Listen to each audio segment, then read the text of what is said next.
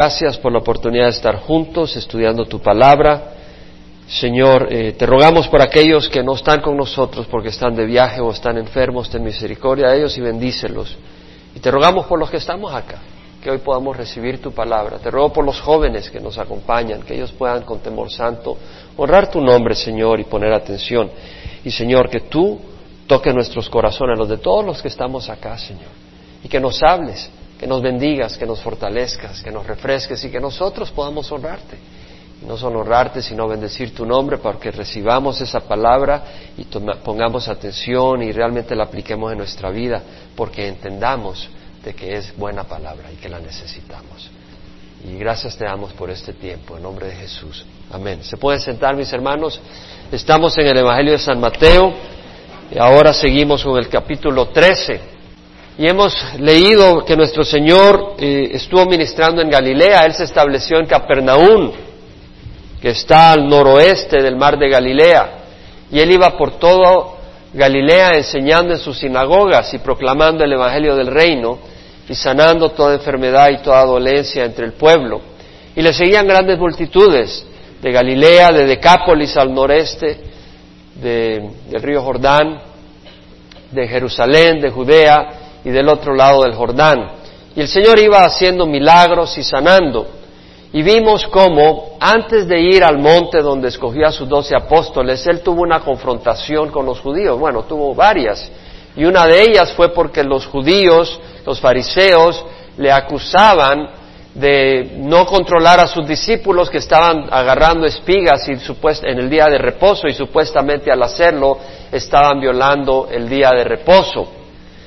Entonces hablábamos, ¿verdad?, de que había esta situación donde tuvo confrontación el Señor con los fariseos, porque eh, ellos decían de que cómo era posible que dejaba que sus discípulos agarraran espigas el día de reposo y de esa manera violaban la ley del Señor, aunque realmente no estaba violando el Señor ni sus discípulos la ley de Moisés, ya hablamos sobre eso. El punto es que tuvo esa confrontación con los fariseos, ellos estaban realmente alterados y enojados con el Señor Jesús reclamándole. Posteriormente, en otro día de reposo, vemos de que los fariseos también eh, se enojan contra él porque él sana a una persona que tiene la mano seca. Eh, un día de reposo está en la sinagoga el Señor enseñando y ahí está este hombre, él lo llama, él le sana la mano y los fariseos se enojaron con él eh, acusándolo de violar el día de reposo y tramaron con los herodianos cómo lo iban a matar, porque estaban sumamente eh, ofendidos. Pero el Señor no estaba violando la ley de Dios, como hemos dicho, Él sí, sí estaba violando la tradición de ellos y su mala interpretación y su corazón duro. Cuando regresó el Señor de escoger a los doce apóstoles, después de eso fue al monte donde escogió a sus doce apóstoles y regresó después del sermón del monte, tuvo esa confrontación nueva con eh, los fariseos y escribas que habían venido de Jerusalén cuando él sanó a un endemoniado, que era mudo, era ciego, y el Señor lo sanó a liberar el demonio, la persona ciega pudo ver, la persona que era muda pudo hablar. Entonces los fariseos y escribas como se dieron cuenta de que Jesús hablaba con un gran poder, con una gran autoridad, los fariseos, los escribas no tenían esa autoridad, sí eran tercos, pero no tenían autoridad espiritual. Y por otro lado, vieron el poder de Dios a través de Jesús con estos milagros. Entonces vemos de que ellos, viéndose en desventaja, trataron de desacreditar a Jesús diciendo que el milagro que había hecho era por el poder de Satanás, que él era agente de Belzebul o del príncipe de los demonios que es Satanás. Y el Señor eh, tuvo su confrontación con ellos y luego les dijo que toda blasfemia iba a ser perdonada, con el debido arrepentimiento, por supuesto, pero la blasfemia contra el Espíritu Santo no sería perdonada jamás. Es decir, eh, habían rechazado, habían blasfemado contra la obra del Señor enfrente de ellos y la habían despreciado. Ahora, el Señor después de eso, vemos que su madre y sus hermanos vienen a llevárselo, porque ven a Jesús que realmente no está haciendo progreso con el liderazgo de la nación, con las autoridades religiosas. Dijeron, ¿cómo va a llegar este a ser el Mesías? ¿Cómo va a llegar a reinar sobre Israel si se está metiendo en problema con el mero liderazgo de la nación? Y va María y sus hermanos a llamarlo y Le dicen, tu madre y tus hermanos te buscan, estaba en una casa en Capernaum. Y el Señor, volteando a ver a sus discípulos, dice, he aquí mi madre y mis hermanos, todo el que hace la voluntad de mi Padre que está en los cielos es mi hermano, mi hermana y mi madre. Después de eso, el Señor parte hacia el mar de Galilea y le sigue grandes multitudes. Eh, entonces Él se va a una barca y desde una barca empieza a compartir la palabra del Señor en parábolas y la multitud está a la orilla.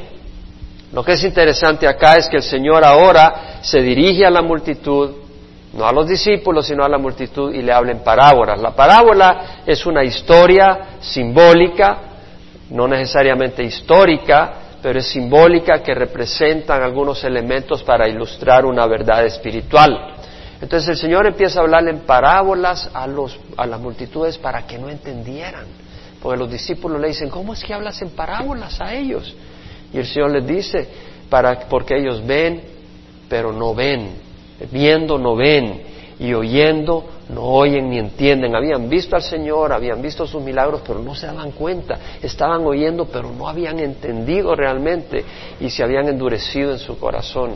Entonces el Señor empieza a hablar en parábola, pero a sus discípulos les empieza a explicar las parábolas. Entonces vemos el peligro de endurecer el corazón y ya lo hablamos el domingo pasado. Cuando tú endureces el corazón llega un momento donde el Señor ya no te habla. Estaba hablando en parábolas, pero ya no estaba hablando claramente para ellos. Pero usó las parábolas para cumplir profecía y luego se las empezó a explicar a sus discípulos en privado. Y vimos la, la parábola del sembrador, que es una tremenda parábola. Hoy vamos a seguir con las siguientes parábolas que el Señor menciona. Vamos a ir al versículo 24 de Mateo. Y dice, Jesús le refirió otra parábola, diciendo, el reino de los cielos puede compararse a un hombre que sembró buena semilla en su campo. Pero mientras los hombres dormían, vino su enemigo y sembró cizaña entre el trigo y se fue. Cuando el trigo brotó y produjo grano, entonces apareció también la cizaña. Los siervos del dueño fueron y le dijeron, Señor, no sembraste buena semilla en tu campo, ¿cómo pues tienes cizaña? Él les dijo, un enemigo ha hecho esto. Y los siervos le dijeron, ¿quieres pues que vayamos y la recojemos? Pero él dijo, no, no sea que al recoger la cizaña arranquéis el trigo junto con ella. Dejad que ambos crezcan juntos hasta la siega, y al tiempo de la siega diré a los segadores, recoged primero la cizaña y atadle en manojos para quemarla, pero el trigo recogedlo en mi granero. Vamos a orar una vez más porque sé que el enemigo no quiere que recibamos esta enseñanza, pero sé que el Señor quiere que la recibamos. Padre, yo te doy gracias por tu palabra. Yo te ruego que esta palabra entre en nuestro corazón y bendiga nuestras vidas. Y te doy gracias por dárnosla, Señor, en nombre de Jesús. Amén. Muchas veces, y me doy cuenta, me fui a, yo preparé este estudio y después de prepararlo, me fui a, porque me gusta siempre ver comentarios, siempre para ver alguna nueva eh, algún pensamiento que sea bueno transmitir, que sienta yo que quiera incluir. Pero primero me, meto yo con la palabra y busco y estudio y entré con el Señor y todo. Pero después, como digo, busco comentarios y veo, empecé a ver en varios comentarios que distintas personas interpretan las cosas muchas veces de distinta manera. Y muchas veces agarran las parábolas y cada elemento empiezan y salen a dar varias ideas. Y digo, bueno, las parábolas están bonitas y tú puedes agarrar cualquier cosa y empezar a desarrollar cualquier pensamiento.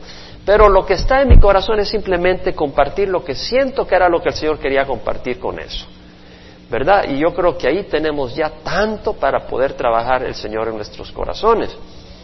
Y al estudiar esta parábola quiero mencionar algunos elementos porque vamos a leer la interpretación. Una de las cosas es que dice, vino el maligno y sembró cizaña entre el trigo y se fue. Es interesante saber lo que es la palabra cizaña. La cizaña, eh, de hecho en el griego, es cisanion, prácticamente lo mismo, cisanion, y es una planta similar al trigo. De hecho, crece igual de alto y produce granos más pequeños, pero son negros. Y la harina de esos granos es venenosa, produce insomnio, da náusea, produce convulsiones, hasta la muerte. Entonces la costumbre en ese tiempo era dejar que la cizaña creciera con el trigo y hasta el final arrancaban, porque si no, las raíces de la cizaña se, se entretejían con las raíces del trigo y al sacar la cizaña tú sacabas al trigo, no convenía. Y al principio no se notaba la diferencia entre la cizaña y el trigo porque eran plantas similares. Pero cuando ya el trigo lanzaba sus granos, la cizaña se empezaba a ver que producía granos negros y que era cizaña, no trigo. Entonces por su fruto se reconocía la cizaña del trigo. Entonces vemos de que acá el Señor usa esa parábola. Lo importante en esta parábola, ya lo vamos, vamos a interpretar más, vamos a leer la interpretación que el Señor da. Me llama mucho la atención que a veces cuando el mismo Señor da la interpretación, otros eh, estudiantes de la Escritura dan una interpretación distinta que la que da Jesucristo y digo, oye, que no estás leyendo la Biblia. Pero bueno, cuando vemos que dice en el versículo 26, cuando el trigo brotó y produjo grano, entonces apareció también la cizaña, no quiere decir de que hasta que produjo grano el trigo empezó a brotar la cizaña. Lo que quiere decir es que cuando el trigo produjo grano, entonces se pudo distinguir la diferencia entre el trigo y la cizaña por su fruto. ¿Sí me explico? Entonces vemos acá la parábola. Y esta parábola tiene varios elementos que debemos de considerar, pero vámonos al versículo 36 de un solo, donde el Señor mismo nos da la explicación de la parábola, porque nadie la puede dar mejor que nuestro Señor Jesús, ¿no creen ustedes?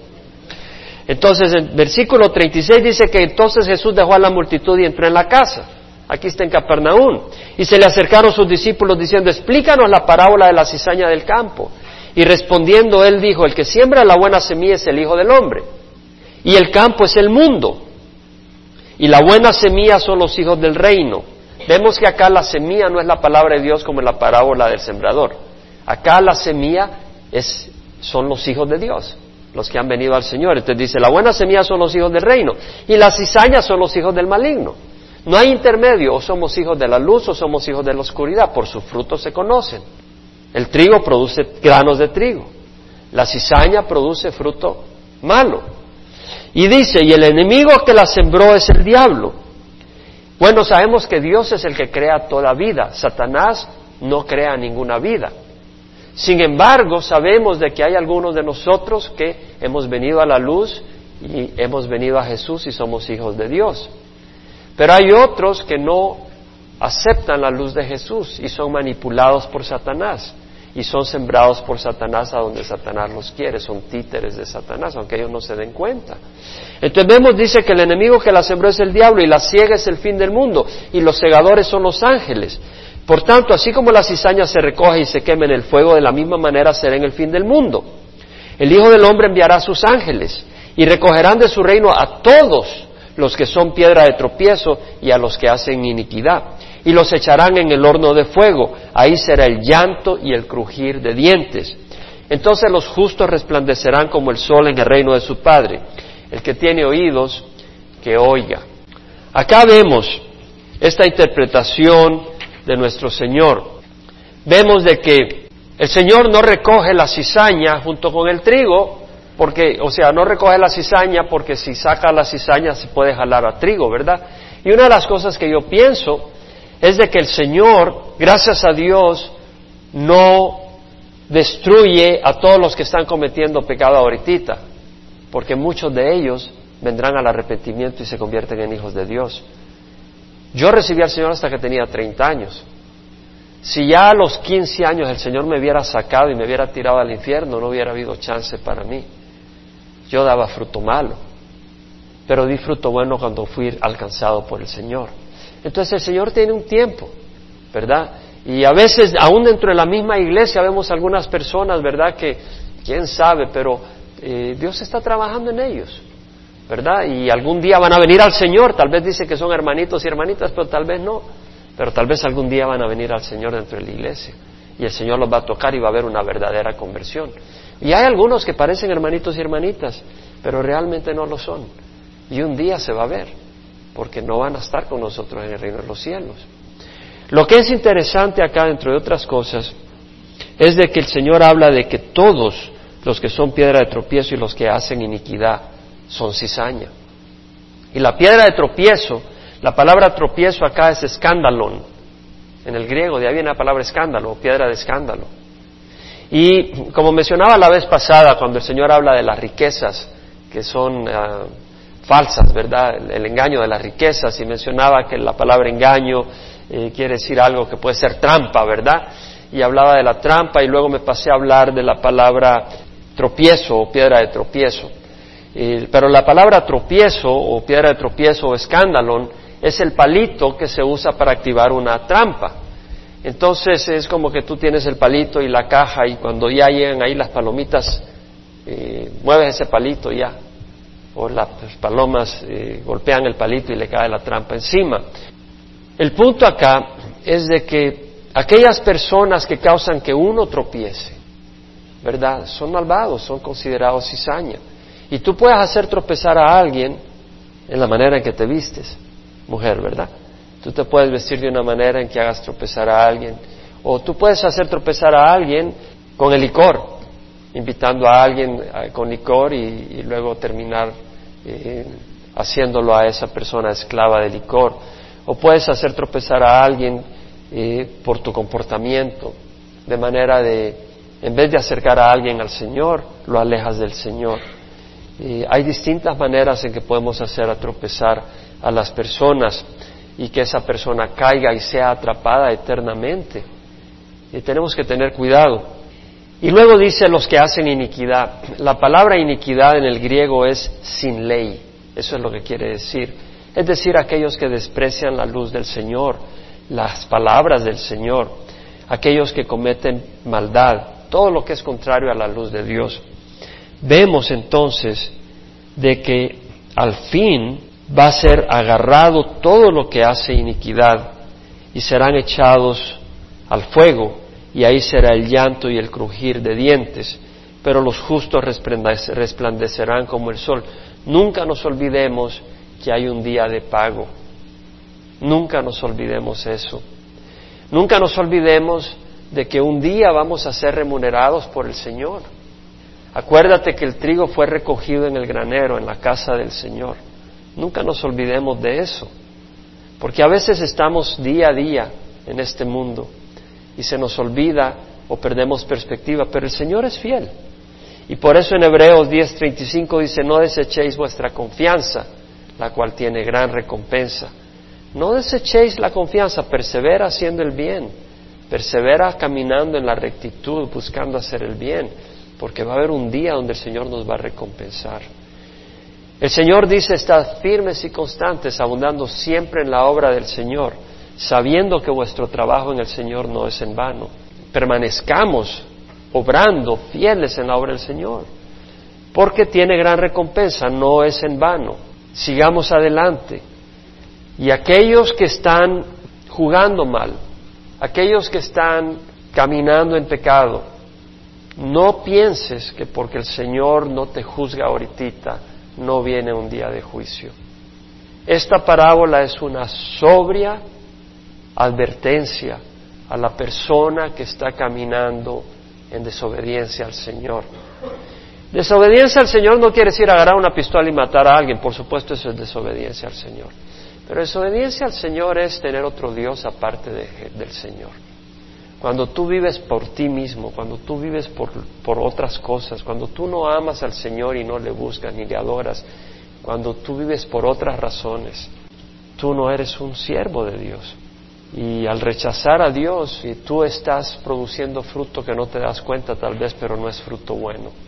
Puede tener fruto que aparece bueno, pero no es bueno, porque las cosas pueden tener apariencia. Hay mucha gente que tiene apariencia de piedad, pero de veras no hay buen fruto. Pablo dice, no os dejéis engañar, de Dios nadie se burla. Todo lo que el hombre siembre, eso segará. El que siembra para la carne, de la carne segará corrupción. El que siembra para el espíritu, del espíritu segará vida eterna. No nos cansemos de hacer el bien, dice el Señor, pues a su tiempo, si no nos cansamos, segaremos.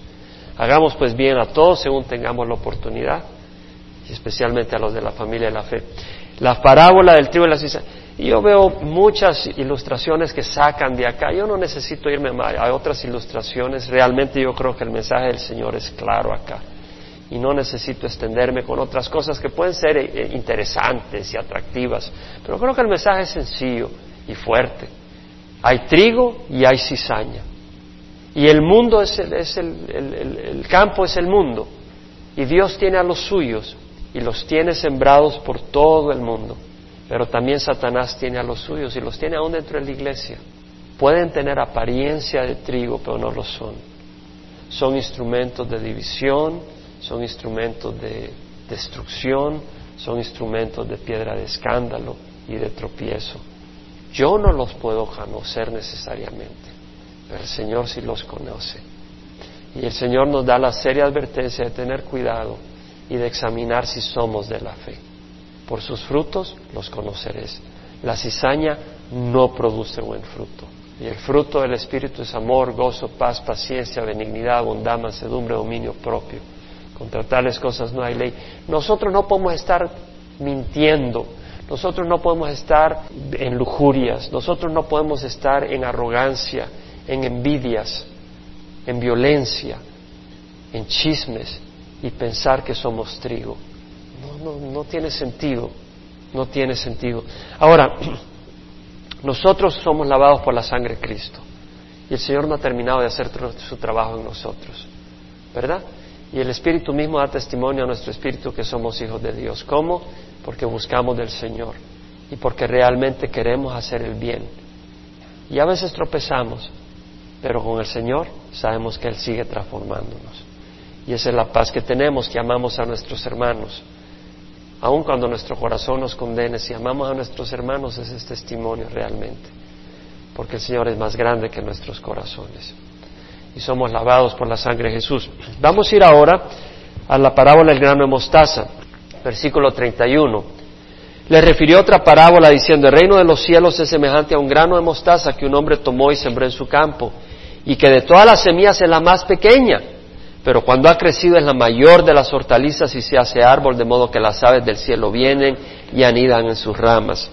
Una vez más, he visto muchas interpretaciones de esta parábola, pero yo las vi hasta después que yo busqué del Señor y, y para mí es claro lo que el Señor está hablando, sin ningún problema y sin ninguna confusión.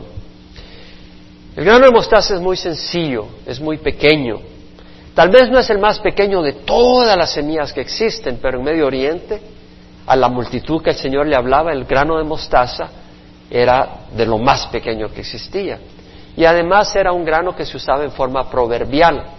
Por ejemplo, ¿cuál es la cabeza más chiquita de cualquier animal? Tal vez la de la hormiga, ¿verdad? O tal vez de otro animal más pequeño. Sin embargo, en nuestra cultura decimos cabeza de chorlito. ¿Quién ha oído hablar esa expresión? Bueno, yo la oía mucho. Eres un cabeza chorlito que no entiendes, que estás todo distraído.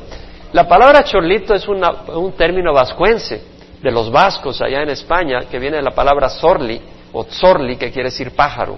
Lo que estás diciendo es tienes cabeza de pajarito. Y el pajarito es chiquita, la cabeza. Y dice que no tienes suficiente cerebro para pensar o para cuidarte y poner atención. Entonces, cuando uno dice, oye, cabeza de chorlito, lo estoy usando en forma de proverbio, ¿verdad? Una expresión. El grano de mostaza era una expresión proverbial. Algo pequeño como el grano de mostaza era algo muy pequeño. Y el Señor está diciendo que el reino de los cielos es como el grano de mostaza, que se siembra, es chiquito, pero luego crece, mayor que todas las hortalizas de ese tamaño, su semilla. Y crece y, crece y las ramas se extienden. Marcos dice se extienden ampliamente. Eh, echa grandes ramas, dice Marco en Marcos 4:32 y los pájaros se anidan y hayan sombra en ella. Lo que está diciendo acá el Señor, algunos dicen, no, el pájaro siempre se usa como un símbolo del diablo, porque cuando llega el pájaro y se lleva la semilla en la, parábola del sembrador, el diablo es, son los pájaros. Pero acá no, yo creo que no es acá. Y hay situaciones donde el Señor usa, por ejemplo, al león como el león de Judá y al león como Satanás. Es decir, a veces he visto esa eh, interpretación. Acá lo veo claramente de que el grano de mostaza es el reino de los cielos que nació ahí en, en Israel hace dos mil años, humildemente, con un niño, ¿verdad?, que nació en un pesebre, con mucha humildad, no con la gran gloria y pompa de los reyes de este mundo. Y sin embargo, de ese nacimiento tan humilde y luego de doce seguidores apóstoles y otros discípulos, se fue extendiendo y ese reino ha tocado a todas las naciones. Y en sus ramas muchos de nosotros hallamos descanso y hallamos consuelo y hallamos esperanza. Muy hermoso. Si nosotros nos fijamos en Apocalipsis 5, 9 y 10, aparece eh, el trono y Juan ve el trono, ve a los ancianos, ve a los 24 ancianos, ve a los cuatro criaturas que rodean el trono y dice que cantaban un cántico nuevo diciendo, digno eres de, de tomar el libro y de abrir sus sellos. Eh, se la cantaban a Jesús, porque tú fuiste inmolado y con tu sangre compraste para Dios a gente de toda tribu, lengua, pueblo y nación. Vemos que el reino de los cielos no se quedó ahí en Jerusalén, ha alcanzado a todas las naciones. Ha llegado a El Salvador, ha llegado a México, ha llegado a Perú, ha llegado a Estados Unidos, ha llegado a Canadá, ha llegado a Sudáfrica, ha llegado a China, ha llegado a Vietnam, está llegando, está por todo el mundo, pero empezó humildemente en un pesebre hace dos mil años, pero ha llegado a tanto lugar y el Señor sigue enfatizando de ese poder del reino de los cielos en el versículo 33, donde dice, les dijo otra parábola, el reino de los cielos es semejante a una levadura, a la levadura de una mujer que tomó y escondió en tres medidas de harina hasta que todo quedó fermentado. La, harina, tres medidas, equivale como a 40 litros de harina. Es mucho, es eh, como 10 galones de harina. Y le pones una pizca de levadura y toda la, toda la harina se fermenta. Y, eso es lo que estaba diciendo el Señor que era el reino de los cielos. Ahora, todo esto habló Jesús en parábolas a las multitudes y nada les hablaba sin parábolas. Las, multitudes no entendían ni pío y el Señor no les explicaba porque habían endurecido su corazón. Pero a los discípulos sí les explicaba. Y esto era para que se cumpliera lo dicho por medio del profeta cuando dijo, abriré mi boca en parábolas, hablaré de cosas ocultas desde la fundación del mundo. Eso lo vemos en el Salmo 78.2, donde Asaf, el cantante y eh, escritor de, salmos también, dice, en parábolas abriré mi boca, hablaré proverbios de la antigüedad, Salmo 78, 2. Pero ¿qué es lo que nos está diciendo el Señor acá en la parábola de la levadura? Una pizca de levadura fermenta a 40 litros de harina, a 10 galones de harina. Bueno, lo que me muestra acá es que Dios va a hacer su obra. Si tú agarras una pizca de, levadura y la mezclas en harina, la va a fermentar. Y el Señor cuando fue la persecución contra los apóstoles y los discípulos al principio de Jerusalén se tuvieron que esparcir como levadura y por donde iba fermentaban la masa. Iba fermentando. Hermanos, Dios es fiel. Dios empezó la obra allá en Israel no, le empezó, le empezó desde el principio del mundo. Pero allá en Israel trajo a su hijo hace dos mil años. Y esa obra se está moviendo con gran pujanza, aunque no lo veas, pero se está moviendo con gran empuje. Quiero que lo consideres de muchas maneras. Dios es fiel y su palabra es poderosa y va a hacer su trabajo. No creas tú que el Señor va a ser derrotado. El Señor es el más poderoso de todo el universo. Y el Señor tiene por propósito alcanzar a millones de millones de almas. Es una minoría de todo el universo, porque los que van por el camino de salvación es angosto. Pero son millones y millones de almas y el Señor no va a permitir que ninguno de sus escogidos se pierda. Y va a ir por todo el mundo y preparar un pueblo santo para estar toda la eternidad con Él. No va a ser con las estrategias del hombre, con planes de hombres. En Zacarías 4:6 leemos, no por el poder ni por la fuerza, sino por mi espíritu, dice Jehová de los ejércitos. Y es el espíritu de Dios el que energiza, el que motiva, el que mueve la iglesia de Dios. Es el espíritu de Dios, no la idea del hombre. Cuando Jesús habló con sus apóstoles ahí en Cesarea de Filipo, y le decía, ¿quién dicen los hombres que es el Hijo del Hombre? Y tuvo esa interacción con los apóstoles. Y Pedro le dice, tú eres el Cristo, el Hijo del Dios viviente. Jesús le dijo, tú eres Pedro, pero sobre esta piedra, sobre esta declaración que yo soy el Hijo del Dios, estableceré mi iglesia y las puertas del Hades no prevalecerán sobre ella. Desde el momento en que nació Jesús ahí, Satanás quería destruirlo. Por eso tuvo que eh, huir María y José con Jesús a Egipto, porque Herodes lo quería matar. Satanás quería destruir al niño. Ha habido oposición contra el reino de los cielos siempre. Y en la medida que venimos a los últimos días, la oposición es mayor. Pero quiero que sepas que las puertas del Hades no prevalecerán contra la iglesia de Cristo Jesús. Y si en tu corazón está servir al Señor, no te preocupes que vas a triunfar. Porque el que nos guía es el Señor de señores y Rey de reyes. Él es el poderoso. Cuando trajeron a los apóstoles, los apóstoles estaban haciendo muchos milagros y muchas sanidades. Eh, bueno, fue la, sanidad del, del cojo, por ejemplo, que estaba en la puerta del templo y Pedro y Juan iban caminando y fue sanado. Y ahí se metieron en problema con las autoridades, pero los dejaron ir. Pero de nuevo eh, volvieron a, inquietarse porque ellos predicaban y había gran poder del Señor. Y los trajeron al Sanedrín, ante el Senado de los judíos. Y el sumo sacerdote les dice, os dimos órdenes estrictas de no continuar enseñando en este nombre y habéis llenado a Jerusalén con vuestras enseñanzas habían llenado a toda Jerusalén. Era esa, era esa levadura, había fermentado a toda Jerusalén.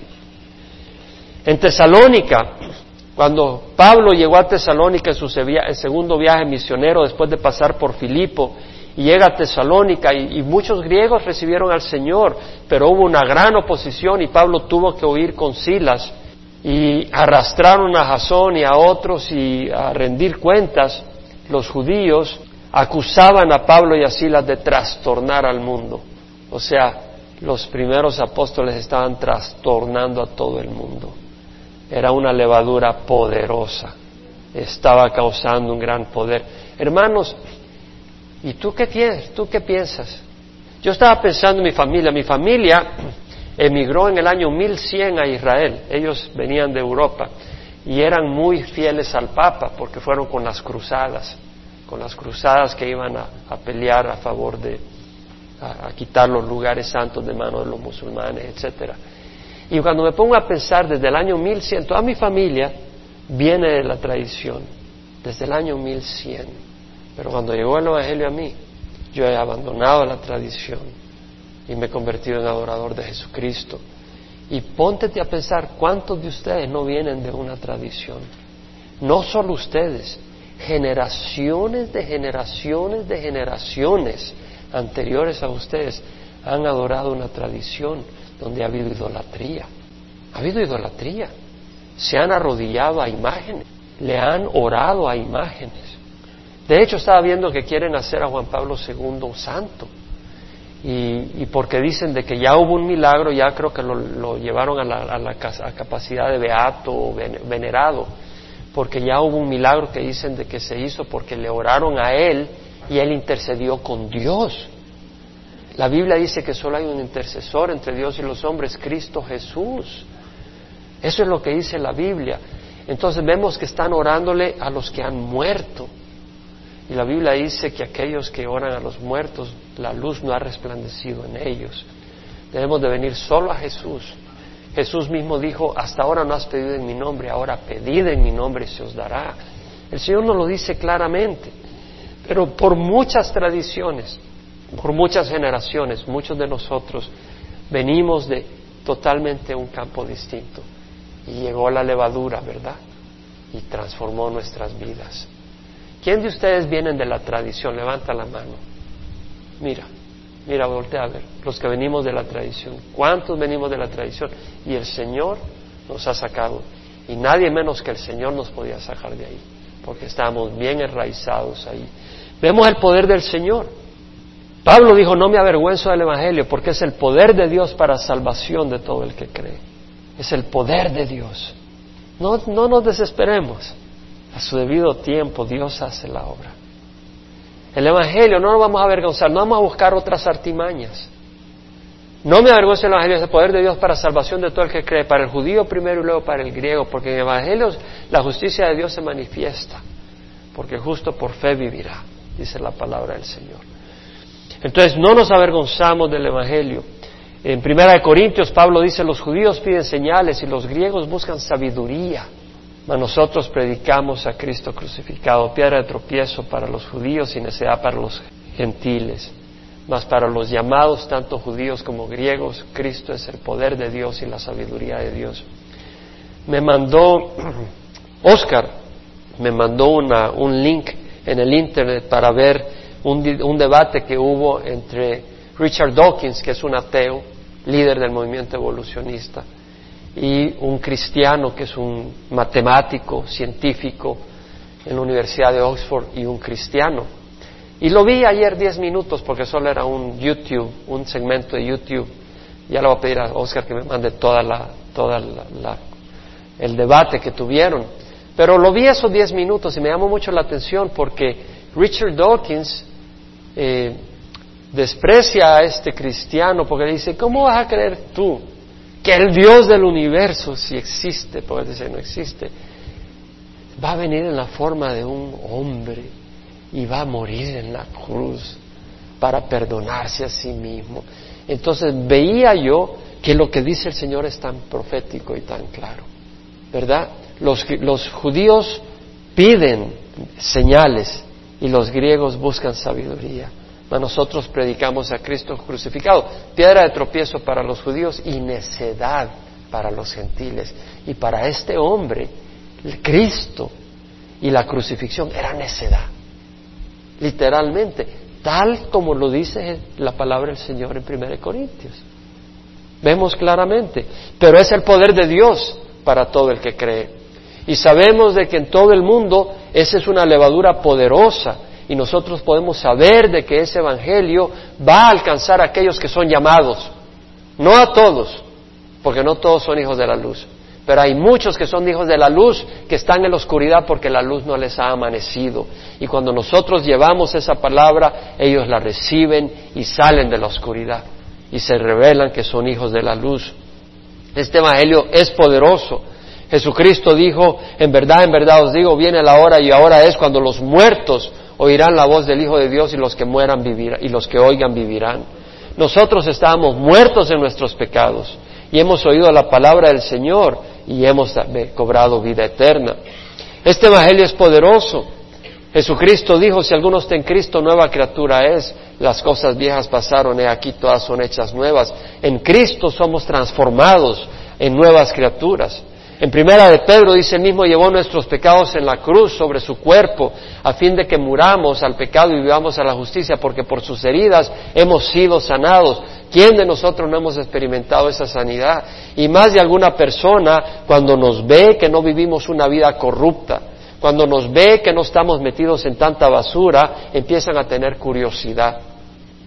Empiezan a tener curiosidad y empiezan a... Y es un proceso. Yo ayer eh, tuve una interacción con alguna persona que sabe que soy cristiano y he tenido alguna palabra y etcétera y me han visto por algún tiempo y sé que ha habido una preocupación. Cuando se dieron cuenta que era pastor, entonces ya hubo la distancia, se afligieron. Dijo, aquí ya vino este que es heavy, no, así no está la cosa tan tranquila. Pero ya ayer entró un poco de interacción y me dijo, bueno, y, y ustedes no celebran la Navidad. ¿Cómo que no celebramos? ¿Cómo no vamos a celebrar a Jesús? Nacimiento de Jesús. No, es que eh, estos son testigos de Jehová y no serán. No, no, ellos creen que Jesús es un ángel. Nosotros sabemos que Jesús es el Hijo del Dios viviente. Y, ya se quedó picado, se quedó picado. Y sabemos que es la levadura. Lucas escribe, ¿verdad? Las palabras de Jesús que dijo, recibiréis poder cuando el Espíritu Santo descienda sobre vosotros y me seréis mis testigos en Jerusalén, en toda Judea y Samaria hasta los extremos del mundo. ¿Qué vamos a recibir? Poder el, Evangelio, el reino de los cielos es un reino de poder para vivir rectamente y para ser transformados y para honrar al Señor. Es un Evangelio de poder. Pablo dice, en mi primera defensa nadie estuvo a mi lado, todos me abandonaron, que no se les tenga en cuenta, pero el Señor estuvo conmigo y me fortaleció, a fin de que por mí se cumpliera cabalmente la proclamación del Evangelio y que todos los gentiles oyeran y fui librado de la boca del león y el Señor me librará de toda obra mala y me traerá a salvo a su reino celestial. A Él sea la gloria por todos los siglos de los siglos. Amén. ¿Qué es lo que está diciendo Pablo? Al final de su carrera dice, el Señor estuvo conmigo. Él estaba, lo habían abandonado todos, pero el Señor estuvo conmigo y me fortaleció a fin de que por mí se cumpliera cabalmente la proclamación del Evangelio y que todos los gentiles oyeran. Hermanos, este es un Evangelio poderoso. Y cada uno de ustedes son levadura para fermentar en sus áreas, en sus vecindarios. Yo ahí donde estoy viviendo estoy queriendo ver si empiezo un estudio bíblico o algo.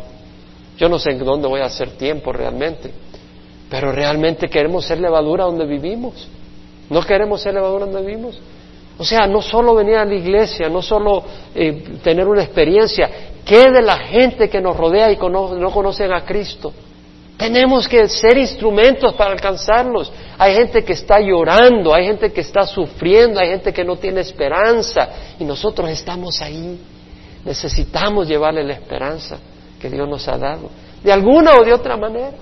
Aunque sea orando, tal vez no eres llamado para predicar, pero puedes orar. Compartía con alguien esta semana, hace un par de semanas estaba en el laundry haciendo limpieza y, había una persona que estaba ahí y, le compartí un poco. Más, más que nada le escuché. Ya tal, tal vez mencioné el nombre de Jesús una vez o dos, pero no le prediqué, pero le escuché. Y después de escucharle, ¿sabes qué? Porque me conmovió, le dije, ¿sabes qué? Déjame orar por ti. Y se me quedó mirando. Dije, de veras, le digo, quiero orar por ti, pero si tú me permites. Sí, sí, no, no, de veras, le digo. O sea, yo no quería que ella me dejara orar solo porque sí. Yo le dije, yo quiero orar por ti. Y cuando me puse a orar por esa persona, empezó a llorar. Y se quebrantó. Y de ahí me, dio un gran abrazo. Pero me dio un gran abrazo porque nunca había recibido ese consuelo. Hermanos, Dios nos ha llamado a hacer levadura o sea, hermano, no, no te engañes. Tenemos un evangelio poderoso. El Espíritu pertenece en nuestras vidas. Yo sé que el, haber orado con esa persona, el Espíritu la tocó.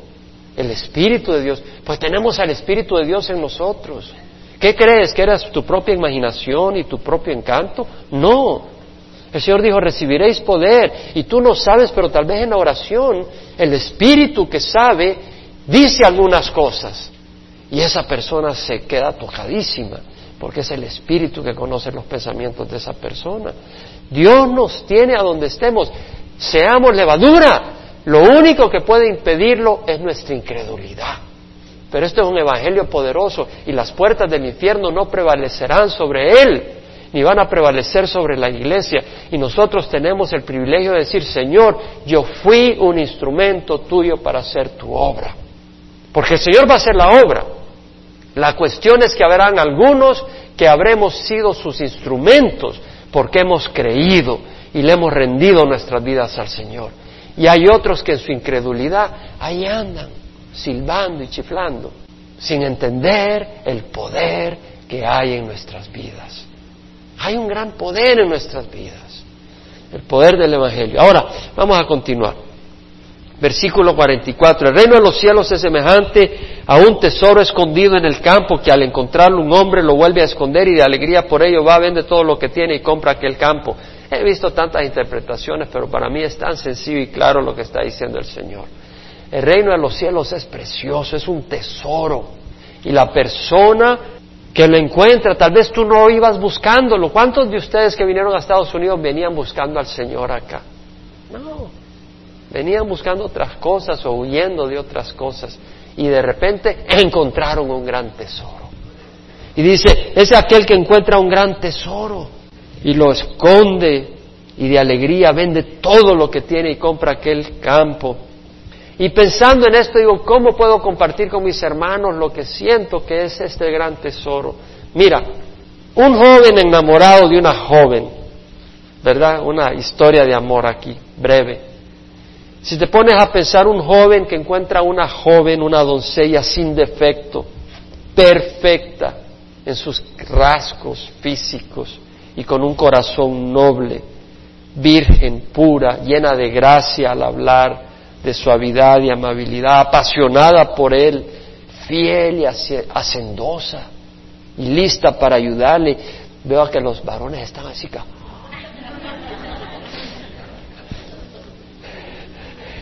Que quiere vivir con Él para siempre. Y viene el papá del joven y le dice, pues si te casas con ella te desheredo. Quédate con tu dinero, le dice si te vas con ella. ¿Cierto o no? ¿Por qué? Porque un amor verdadero, genuino y de una persona sin defecto, podía ser mis universo, pero nada, no se mete en esas basuras. Dice, wow, pero gentil y dulce. Ah, dice, yo dejo que mi papá me desherede, es problema de él, pero yo estoy feliz y vamos a echarle duro y vamos a salir adelante. Porque el amor es más valioso. con qué puedes comprar el amor? No hay dinero para comprar un amor tan grande. Y piensa tú que nosotros hemos encontrado a alguien que nos ama tanto que dio su vida por nosotros. Pagó todas nuestras deudas eternas que éramos incapaces de pagar. Trillones de dólares espirituales. No los podíamos pagar. Además tiene poder para sanarnos. Es doctor. De voladita nos sana. Además es perfecto sin mancha ni defecto. Habla con una gracia que nadie de nosotros puede tener. Además es romántico, por excelencia. Él creó el sexo y la pareja. Fue Dios quien inventó eso, no fue Satanás. Es romántico de los románticos. Él creó la intimidad.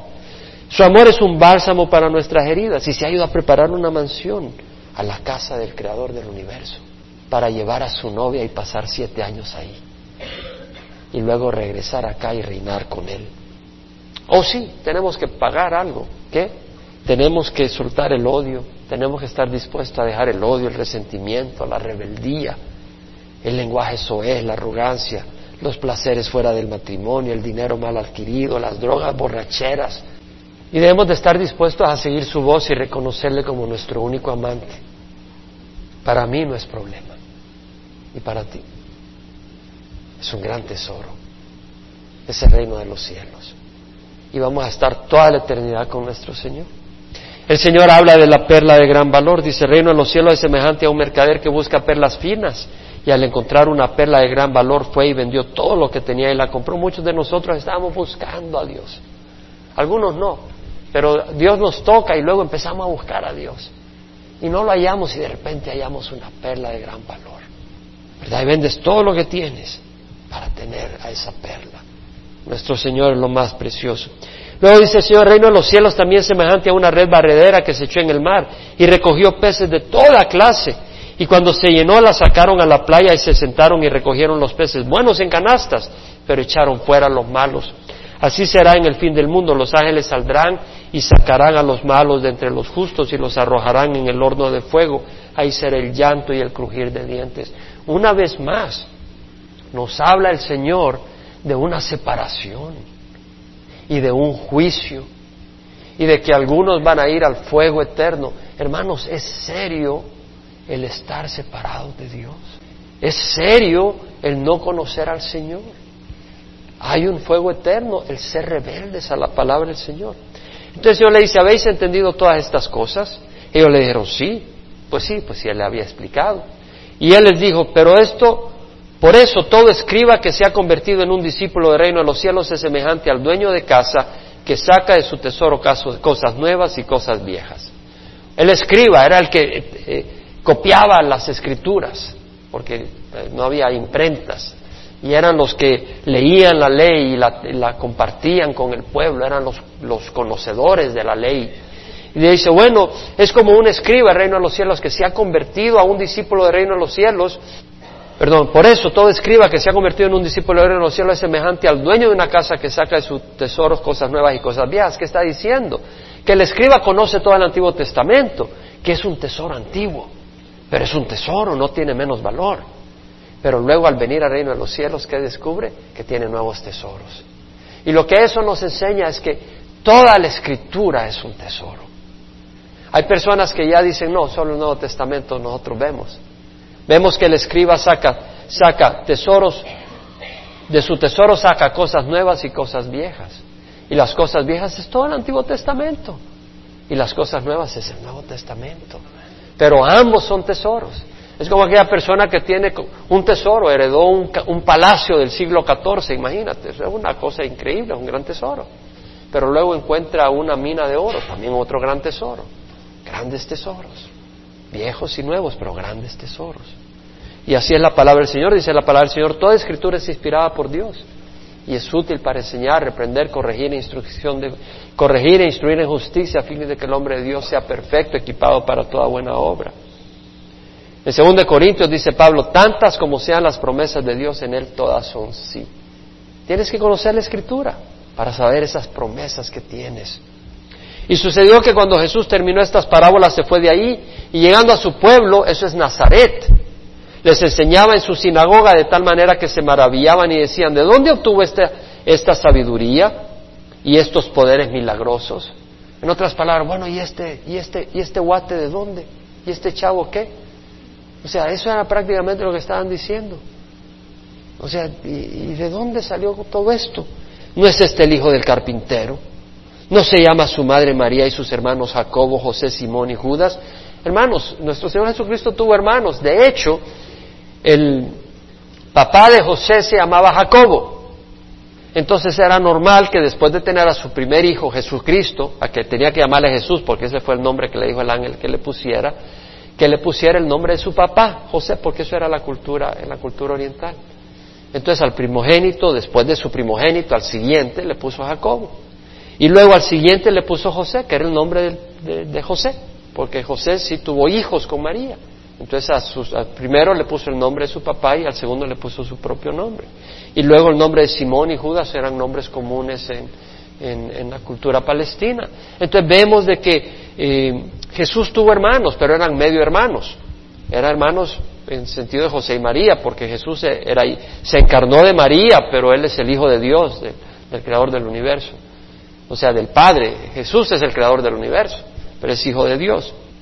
Y dice, ¿no están todas sus hermanas con nosotros? ¿Dónde pues obtuvo todas estas cosas? Y se escandalizaban a causa de él. Pero Jesús le dijo, no hay profeta sin honra sino en su propia tierra y en su casa. Hermano, no te extrañes si en tu propia casa no te creen.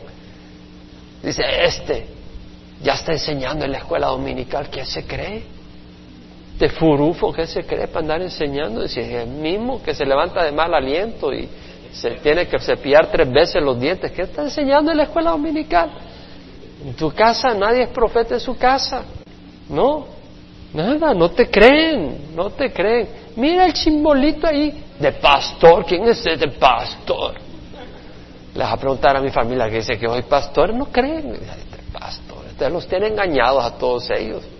Así piensan. Nadie es profeta en su tierra. Si a Jesús no le creía María ni sus hermanos. Y no hizo muchos milagros ahí a causa de la incredulidad de ellos, hermanos. La incredulidad te roba grandes tesoros. Qué bueno que nosotros conocemos al Señor. Y en cuatro días aquí vamos a estar celebrando, pero vamos a beber refrescos, refrescos, refrescos, refrescos. Y vamos a comer eh, pollito y vamos a alabar al Señor y vamos a cantar y vamos a meditar en la palabra y qué bonito, ¿verdad, hermanos? Y como decía nuestra hermana Reina, nosotros podemos celebrar al Señor Jesús todos los días, ¿verdad? Pero si el mundo lo celebra el 24 y el 25, pues nosotros también vamos a decir, sí, claro, si nosotros tenemos más derechos que ustedes. Ellos están celebrando la Navidad y ahí andan con sus gorros de Santa Claus y llevando regalos. Si me llamó la atención cuando me preguntaron, eh, bueno, ¿y ustedes, eh, ustedes no celebran? ¿Cómo le digo? Ustedes, o sea, ustedes los cristianos no celebran a Jesús. El mundo sí. Ridículo, ¿verdad?